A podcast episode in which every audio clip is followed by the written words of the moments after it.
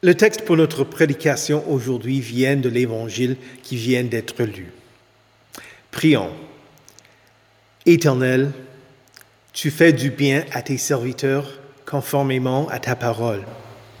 Enseigne-nous le bon sens et la connaissance de ta sainte parole. Retiens le malin qui sème les faux enseignements et qui veut enlever la bonne semence que tu sèmes dans le cœur ton peuple. Amen. Saint de Dieu, précieux et bien-aimé, que la grâce et la paix vous soient données de la part de Dieu notre Père et du Seigneur Jésus-Christ. Amen. Jésus raconta une parabole à propos d'un cultivateur. Son champ était de bonne qualité. Il prépara le terrain lui-même. Il arracha les mauvaises herbes, ramassa les pierres et le fertilisa. La terre était riche et facile à labourer. Il n'y avait rien d'autre à faire pour préparer le sol. Quant à la semence qu'il allait semer, il n'acheta pas des graines venant d'autres agriculteurs, mais elles venaient de son propre grenier, récoltées les années précédentes avec le même degré d'attention qu'il avait consacré à la préparation du champ. La bonne semence était vivante et efficace et n'allait pas être sans effet. Avec un tel effort, on s'attendrait à une récolte extraordinaire, avec un rapport de 100, 60 ou 30 pour un. Le cultivateur sème la semence, lui et ses ouvriers. Voilà l'amour que le Seigneur a pour sa si bonne création. Dans ce monde, Jésus sème sa parole, la bonne nouvelle qu'il s'est offert pour racheter le monde, pour vaincre l'ennemi qu'il avait soumis à l'inconsistance. Et si cela n'était pas assez, Christ est ressuscité et continue son travail. Il sème toujours et encore sa parole pour que les incroyants croient et pour que ceux qui mettent leur confiance en lui soient soutenus dans la foi. À travers la parole vivifiante, le peuple de Dieu porte du fruit pour le royaume de Dieu dans la parabole. Bien que le maître ait tout fait, un ennemi malin est venu semer de mauvaises herbes pendant que ses ouvriers dormaient. Qui aurait eu autant de haine et de méchanceté pour penser à ramasser des graines de mauvaises herbes pour ensuite les semer chez un autre Le diable. Le diable déteste Dieu et convoite sa gloire. Il veut discréditer le Seigneur. Il désire démolir et détruire sa création. Et selon la parabole, il a réussi parce que les ouvriers dans la parabole n'ont pas immédiatement reconnu l'origine des mauvaises herbes. Les serviteurs se sont approchés du maître pour lui demander, Seigneur, n'as-tu pas semé une bonne semence dans ton champ? Comment se fait-il donc qu'il y ait de la mauvaise herbe?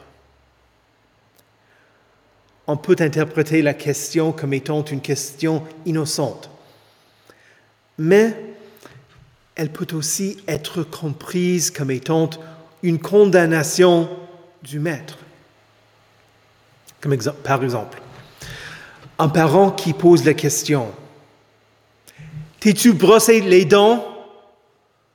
ne pose pas une question innocente, mais gronde l'enfant s'il ne l'a pas fait, s'il ne, sait pas brosser les dents. Les ouvriers doutaient de la bonté du maître et de son dévouement envers le champ.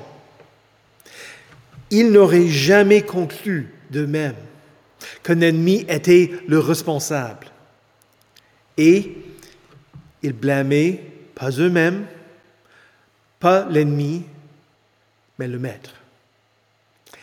Si le diable ne peut pas obtenir de nous de le louer, il veut que nous nous méfions de Dieu, de sa bonté et de son amour. Si la volonté de Dieu est notre salut par la foi en lui, Satan veut nous priver de cette foi. Et nous sommes dupés par les pièges du diable.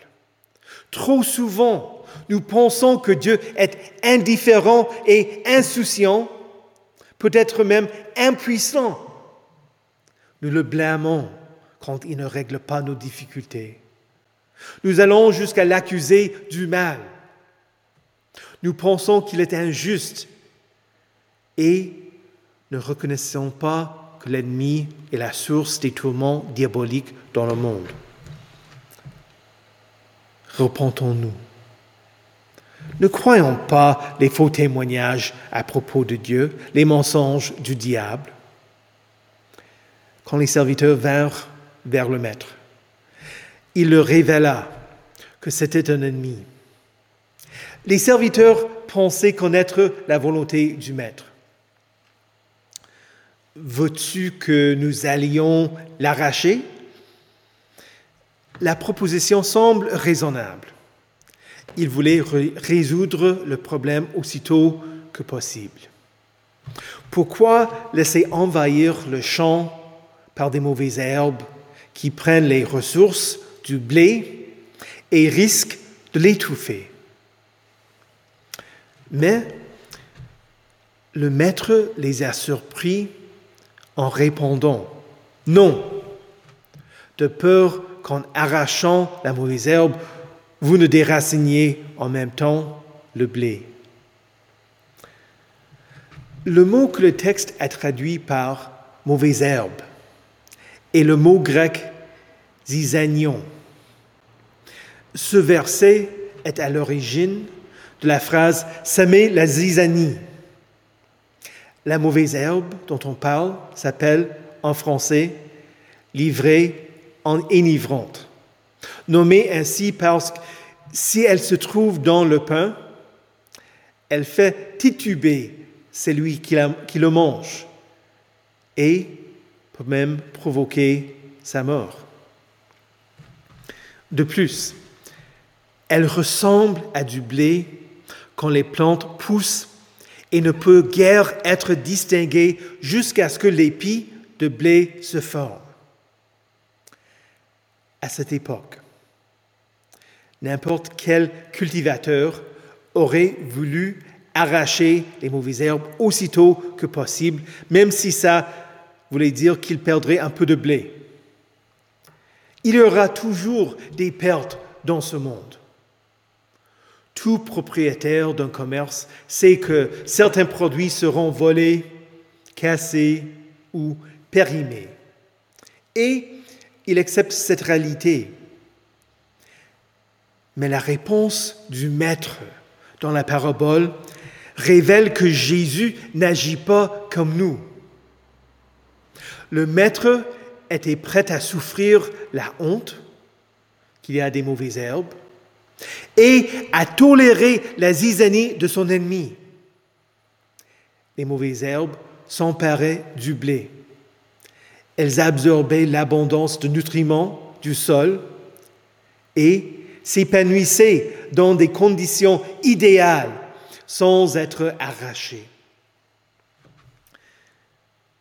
Le blé et l'ivrée enivrante coexistaient. Et le propriétaire ne faisait rien. Le maître n'a jamais voulu les mauvaises herbes, mais il était prêt à vouloir souffrir le blé parce qu'il était patient. Il ne mettrait pas en danger le moindre brin qui pourraient être arrachés par accident.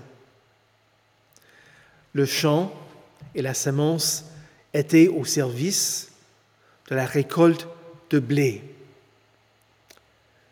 Jésus, Jésus aime tellement son peuple qu'il ne mettra pas une seule âme en danger. Quant à Jésus, il n'a pas la notion de taux de perte acceptable. Et donc, nous qui sommes les enfants du royaume, nous qui vivons dans le champ de l'Éternel et qui sommes dans le monde, nous coexistons avec les enfants du mal dans ce monde. Avec le prophète Jérémie, nous prions Dieu. Pourquoi la voix des méchants conduit-elle au succès? Pourquoi tous les traîtres vivent-ils en paix? La réponse n'est pas facile à accepter, tandis que nous sommes soumis aux difficultés de cette vie. Mais la voici. Dieu désire que tous les hommes soient sauvés et parviennent à la connaissance de la vérité. Cette parabole est un appel pour que nous vivions par la foi. Mettons notre confiance dans la certitude que Jésus se charge de nous. Jésus est patient et il nous appelle à patienter, nous aussi. Dans la parabole, le maître dit à ses serviteurs, laissez l'un et l'autre pousser ensemble jusqu'à la moisson. Et au moment de la moisson, je dirai au moissonneur, arrachez d'abord la mauvaise herbe et liez-la en gerbe pour la brûler.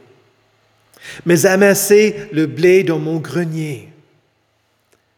Le blé lutte donc pour sa survie. Mais quand vient le jugement, les injustices seront rectifiées et aucun, aucun du blé ne sera perdu. Écoute, comprends et crois ce que dit Jésus dans cette parabole. Jésus est le semeur de sa parole. Ce monde lui appartient. Il l'a créé pour son projet bienveillant et selon son bon plaisir. Dans ce monde, il t'appelle à la vie, à ne pas être de la mauvaise herbe stérile, mais à porter du fruit et à être ramassé dans son grenier. L'apôtre Paul nous dit, ne vous y trompez pas, on ne se moque pas de Dieu. Ce qu'un homme aura semé, il le récoltera aussi. C'est lui qui sème pour satisfaire sa nature propre récoltera d'elle la ruine. Mais celui qui sème pour l'esprit récoltera de l'esprit la vie éternelle. Ne négligeons pas de faire le bien, car nous moissonnerons au moment convenable, si nous ne nous relâchons pas. Satan continue, lui aussi, à semer la zizanie parce qu'il veut produire une récolte d'injustice et de rébellion. Les fils du malin se conduisent en ennemis de la croix de Christ. Leur fin, c'est la perdition. Ils ont pour Dieu leur ventre. Ils mettent leur gloire dans ce qui fait leur honte. Ils ne pensent qu'aux réalités de ce monde. Jésus explique en toute clarté, tout comme on arrache la mauvaise herbe et la jette au feu, on fera de même à la fin du monde. Le Fils de l'homme enverra ses anges, ils arracheront de son royaume tous les pièges et ceux qui commettent le mal, et ils les jetteront dans la fournaise de feu, où il y aura des pleurs et des grincements de dents. Il y aura un vrai jugement, une vraie punition, un vrai enfer. Patiente, chers saints, parce qu'il y aura aussi une vraie récompense et une vraie vie éternelle à venir pour tous ceux qui croient en Jésus-Christ. Jésus proclame sa parole pour qu'il y ait une plantation de l'Éternel destinée à manifester sa splendeur. Comme dit Jésus, les justes resplendiront comme le soleil dans le royaume de leur Père. Que celui qui a des oreilles pour entendre, entende. Au nom de Jésus, Amen.